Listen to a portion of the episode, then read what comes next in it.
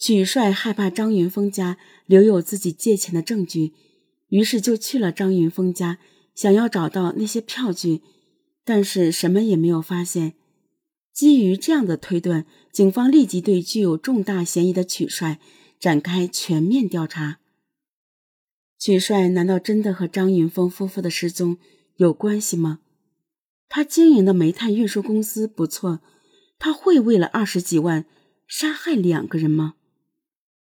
就在这个时候，警方又得到一个消息：曲帅名下的一辆白色捷达车，在一月六号凌晨，也就是张云峰夫妇失踪的那段时间，居然有一个超速违章记录。根据之前警察掌握的信息，曲帅在一月五号晚上试开了一辆白色捷达到的歌厅，而凌晨离开时，他把车放在了歌厅门口，和朋友马东。一起打车回家了。那么凌晨一点的时候，他的捷达车怎么会突然出现在另一个地方呢？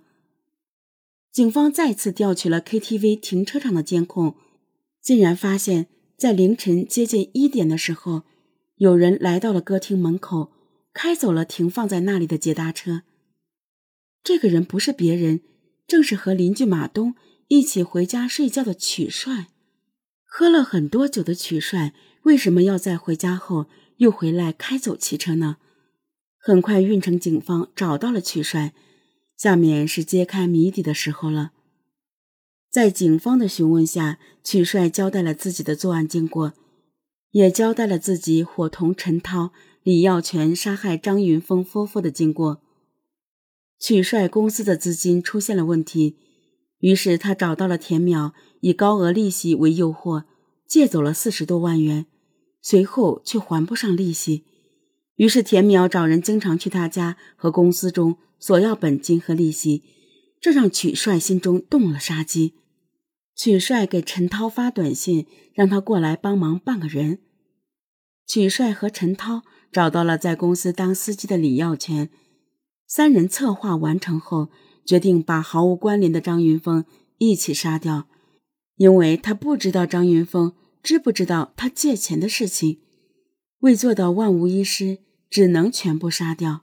一月五号晚上，曲帅首先约好了张云峰，并且叫来了马东，以聚会为由，几个人一起去了歌厅。在这个时候，他用新买的一张不记名的手机卡给田淼打了电话。约田淼来他们聚会的 KTV，然后曲帅在卫生间给陈涛打电话，告诉他张云峰已经到了，让陈涛先把田淼弄走。田淼当时在车上玩手机，李耀全趁他不注意，拿出事先准备好的绳子，从后面勒住田淼的脖子，勒死以后直接扔到了水井里抛尸。随后，陈涛、李耀全也来到聚会的地方，一直到晚上零点。曲帅以喝醉了为由，让陈涛和李耀全送张云峰回家，自己则和马东一起打车回家，造成他和此事无关的假象。陈涛和李耀全把张云峰拉到田淼尸体的附近，直接用绳子把张云峰也勒死了。由于担心抛尸地点暴露。一月六号凌晨，曲帅又回到歌厅，驾驶着自己的捷达车来到抛尸地点，确认没有问题后，拿着从田淼身上搜出来的钥匙，来到田淼家看能不能找到借条，直接把田淼的手提包拿走，但是没有发现借条。曲帅发现警方在调查此事后，就用不记名电话卡拨打了索要铜鼎的赎金的电话，来干扰警方。一月十五日，在曲帅交代的抛尸地点，警方发现了张云峰夫妇的尸体。案件至此真相大白。